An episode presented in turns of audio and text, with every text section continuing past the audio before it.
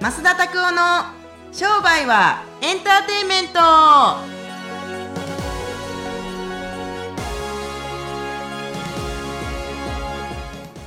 ワ e カムトゥ商売はエンターテインメンはい。はい、うん。よろしくお願いします。はい、よろしくお願いします。あはい。もう2月ええ。最終週なんですけどうん。先週ねあのー全国回られて。全国？あ、そうですね。ね。一応、一応全国なんですけどね。そうですよね。はいはいはい。はい。うん。あの商売人の学校という増田さんがやられているはい。学校のはい。体験会っていうんですか？体験セミナー体験セミナーとは言わないですねあの、セミナーですね。えー無料セミナーですけれども。はいプラス説明会。はい。なるほどねに回らせていただきましたけれへども、ー東京と大阪とと？福岡。はいはい。どんな人が？あああのね あの前のねマッサージ君の時はですねもうなんかお金カツカツで23万なかなか払えるかどうかっていう人たち多かったんですけども、はいそういう人たちもちろんいおられるんですがもっと多いのが今まあまあお客さんも来てるけれどもここからどうやってそのお客さんたちをいいお客さんに変えていくとかよ要するに前まではマイナスからゼロの人たち結構多かったですけど今はこうゼロからこうもっとプラスにしていきたいとかっていう人たちが結構多い。でそのマーケティングを全然知らないというかやったことないけれどもなんかお客さんたちが来てるんですけれどもとかその人たちをもっともっとなんかあ科学的に仕組み的にもっともっと来させるためにはどういうふうにすればいいんですか？とか値上げっていうのはどういうふうにやればいいんですか？だからある程度お客さんのこのベースがある。けれどもそこからどうやって売り上げを利益を確保していくかっていうことがなかなか分かっていない。人たち結構多いのではい。その辺ですかね。が多くなってきたって感じですからなんかあの瀕死の人が少なくなったかもしれないですね、もしかすると。そうなんですか。えー、まあ、先日、あの流れて、増田さんの YouTube で流れてた先生も最初ある程度まで自分でできたけどここから先の生き方が分からなかったっていうのねそうですね。整体師の先生うん、うん、治療官先生ですね、ね、はい、はい。はい、おっしゃってたのが、はいはい、そういう感じの方に今も来れるよってあの来ていただくと結果出しやすいよっていうことなんですかね。だと思いますし、はい。まあ、これはなんか僕自己分析なんですけれども、はい。僕自身の状態が変わってきたのかなっていうのがやっぱあるかもしれないですね、メッセージを出す方の人たちのなんかこの出し方のエネルギーというか、はいはいはい。っていうのが変わるからなんかもうあんまりギトギトした人ほんと少なくなったんじゃ1割今のうちでは1割ないんじゃないかな、へー。そうだから結構なんかやりやすいっちゃやりやすいですよね、和やかな雰囲気でなんか商売の学校の説明会をできていてなんかみんなすんなりうんどっちしようかなみたいな感じの人たちが本当多かったですはい。なるほど。じゃあこれからはリアルに、リアルというか、まあ、毎月毎月あそうですね。あってこれからね全国から集まって4月からですよね。はいはいはい。4月っていうことなのであの商売人の学校を、はい。まあ、ビジネスうまくいかせたいっていう方はい。まだチャンスは説明会を逃してしまってもあるんですか？ウェブで、えー、と説明したりだったりとかウェブのセミナーだったりとかっていうのははい。もうあと1回ぐらいあるのかな、はい。でプラスあのウェブで、えー申し込みできるのがあるんででウェブで申し込みできるんだったら説明会行く必要ないっていうおっしゃる人たちがいるんですけれどもあの説明会の時の場合っていうのは少し値引きがあったりとか特典がついたりするんで直接わざわざ来ていただいたんで、はい。あの特別ん？あの今日の特別特典みたいなのがつきますみたいなあ感じがやってるんですけれども。これからはウェブで販売をしていきますんであぜひあのご検討いただけたらなと思いますけれども。はい。って感じです。はい。まだちょっと逃してしまったけど、はい。あの商売人の学校興味あるなっていう方はあのインターネットの方で商売人の学校って引いていただいてそしたらサイトが出てきますよね。そうですね。はい。いろんな方の声だったりとか実例とかも出てくるのでそうですね。参考にしていただければと思います、はい。お願いします。増田さんの LINE アットとかでも、んうんうんうん。あの一番最新の情報をアップデートさせていただいているかと思うのでそちらのご登録。わかりました。アットマーク、はい。拓夫増田ですよね。あ、た増田拓夫。た増田拓夫ですね。アットマーク増田拓夫で、はいはい。あの調べていただければ出てきます。よろしくお願いします。はいはい。よろしくお願いします。はい。ということで、はいお。えーえー今週の質問に行きたいと思います。なるほどね。こんなにビジネスの話だったんですけどいきなり。ほなんですが、はい。今週はあれですよね。もう絶賛、ううん。ちょっこれからですけど。何ですか？ United States of America に。ああ USA ですね。ね、はいはいはい。今やもうこれが収録が流れている頃にはもう USA にいらっしゃるんじゃないかなっていう感感じなんですけど。そうですね。あのーまあそんなことにも関係する質問なんですが、はいはい。カリフォルニア。プライベートではハマっていることは何ですか？という質問と、まあ、それに関して周りに驚かれるようなことは何ですか？っていう質問をいただきましあうーん。プライベートでハマってること。たはい。聞かれるとね意外に出てこないんですけどハマキとかってことですか？プライベートでハマっプライベートってあるんですか？増田さん。うん僕なんかもうね、こどっちかというとあの、プライベートと、なんというか、僕なんか公私混同というか、どっちがプライベートで、どっちが仕事かわからないんですけど、例えばあなたのプライベートな、ハマってるものって何ですか？ちなみに。私は、はい今はもうあのちょっと病に伏しているので病に伏して。その言い方するとなんかもう、富士の病みたいな感じですけれども。まあ、はい。あ花洗浄にはまってますあ、こああ、んなこと言ったらあれですけどあのうんこんなのしたことなかったけどやらざるを得なくてやってると結構いいなっていう。僕これハマってるかどうかわからないですけど、はい。出張行く時に山盛り塩持っていくとか、うん、なんかその例えばあの自分にとって運命のいい方向っていうのがあると思います。そっちの方向に行く時はあのなんかその吉祥じゃないですけれどもまあいい方向の塩で悪いどうしてもやっぱ出張とかしてたりするとあの悪い方向に行かない。悪い方向は僕は人生はないとは思うけどあんまり良くない方向自分にとってはあんまり、えー、と基地の方向ではない時にちょっとなんか清め字を持っていたりとか、そういうのはもしかしてハマってるかもしれない、あとは最近は占いは好きですか？占い僕意外に好きだと思いますね、へー。なんかねこの前その、えっと、クライアントさんの奥様というかクライアントさんのあのフェアンセの方にあのなんかその龍神さんのなんかこうタロット占いみたいなのをしてもらったことがあるんですよ大阪で,、はいはい。でその時に「あのあずさんな何番数字で何番が好きですか?」とか言われて「8ですかね。あ龍神さんですね」とかなんかわけのわからないで8 がいっぱい見える人たちっていうのは最後に勝つねんって。でやっぱ可能性8ってなんか可能性無限大とかっていう意味があるらしくって。だから龍神さんがどうとかとかっていうのは僕それをあ言えんというかそういうのはあんまりわからないですけれどバックグラウンドは。ななんか好きですねそれ聞いたりするの、わざわざ自分街のなんかそのなんか占い館とかもちろん行かないですけれどもそうやってなんかこうこのうちで3枚だけ選んでくださいってペッペッペッって選んだら僕3回してもらったんですけど3回ともその3枚が出てくるんですよ。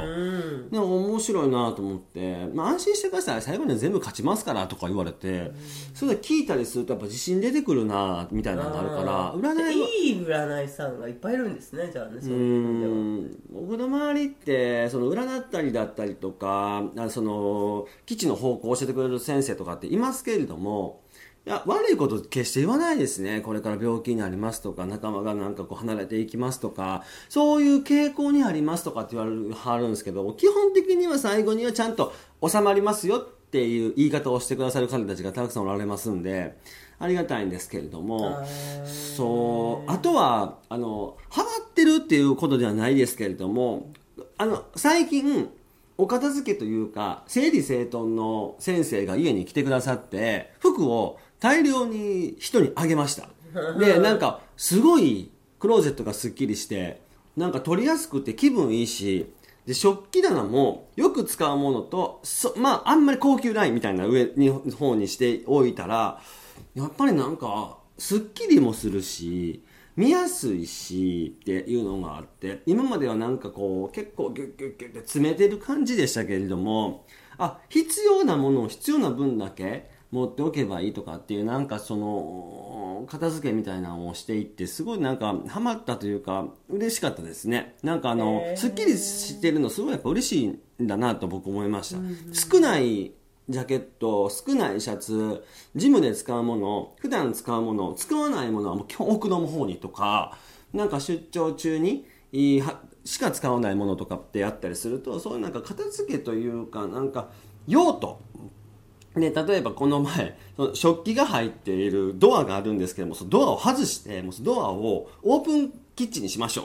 オープンキッチンにして中にのボールとか見えるようにしましょうとかって言ってまあ最初の方は布をかけてたんですけれども、まあ、布かけずにもうそのまま置いてるんですけれどもそのドアをじゃあどこに置くかって言ったらもう、えっと、旅行に使う、えっと、トラベルケースの奥の方にしまってしまってもう普段見ないとかだからなんかその辺に置いとく必要がないんだなと。普段使わないものは奥の方に、普段使うものは手前にとか、で、あとは見える化していく。あの、タッパーとかでも僕普通に重ねて、蓋別に置いとけばいいと思ったらこれ失うんで、タッパーは蓋をせず、あの、蓋というか重ねずに蓋をして置いておきましょうって、そんなんしたらかさばるやろうなと思ったんですけど、意外にすっきりしてて、どなんか入れる時とかでもなんかどこに何があるってよくわかるなと思って。で、その片付けの見える化っていうのが、ハマったわけじゃないけれども、なんかすごい気分が良くなりましたね。うん、すごい良くなった。あ、な、むちゃくちゃ、むちゃくちゃシンプルで、全部出すんですよ。そこの棚にあるものとかを全部グワーって一回出して、どれいります？どれいりません？どうします？って言って。で、この、自分でジャッジメントしていって、で、これもう捨てるとかってね、大量にお皿を捨てた記憶がありますね。なんかこう、お客さんが来ないのになんでこのお皿あるんですか？紙皿にしましょうとか、え？みたいな感じとかでありますけれども、そういうのは聞いたりすると、あの、自分たちの、やっぱりこの、まあ、しどうしどうしても僕仕事につなげてしまいますけれども、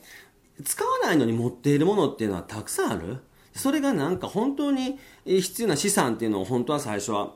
引き出していかなあかんのにそれを引き出せずになんか手前で邪魔をしているみたいなものがあるんじゃないかなとかって思ったりしましたから。かすごい仕事のアイディア出しとかにも似てません？なんか全てを出すっていうのはなんかブレインランプみたいだないや本当本当になんかほんでこれ使います使います使わないんだったら捨てましょうとかめっちゃシンプルだなと思って。見えてないから分かんなくって詰め込んじゃったりするっていうなんか仕事でも本当に似てますよむね無限の可能性っていう邪魔なものがいっぱいあるなと思いました。これはいつか使うかもしれないからし今のうちなんか資格取っときましょうとか、はい。なんか保険みたいなのが食器でもいっぱいあるなと思ってでで使わずに本当に使わなくちゃいけないものが奥にしまわれていてみたいなのがあったりするからやっぱり一回ちょっと全部何持ってるか出しましょうって感じはめちゃくちゃ楽しかったですね。そう。すげえと、こんなあるんだって、家にこんなあるんやと思ったのがすごくびっくりしました。あはいはい。でもなかなかねそういうのってパートナーの人に任せっきりだったりする男の人がいる中でんそれを楽しめるっていうのも増田さんなかなか面白いと思うんですけどなんかあの、なんやろう、なんか布団とかでもそうなんですけれども、僕もともとそのホテルで、まあ、あの、ラブホテルとかなんですけれども、働いたりとかしてて、なんかこう、ピシッと角が揃うとか、なんか見えるようにしておくっていうのは、意外になんか楽しいですね、僕自身は。そうしなくちゃいけないってことはないけれども、なんか角が揃ってたりすると、なんか整ってる感じがするから、はいそうそう、あの、ホテルとかって、やっぱりこのシーツとかっていうのは、基本的に、まあ、公共ホテルなんか特にですけれども、あれ最後アイロンかけるんですよ。シワにならないように。あの、でそういうなんとかは好きかもしれないですね、もしかすると。ビシッと、今は自分のクローゼットはピシッとしてないですけれども、はいでもなんかそんな感じで、えっ、と、ハマってるものは片付けだったりとか、なんかお塩だったりとか、占いだったりとか、あーっていう、なんか結構、僕自分で最近なんか、なんかスピリチュアル系を結構なんやかんやって言った時期もあるんですけど、自分がそれなんじゃないかなと思いますね。僕自身が。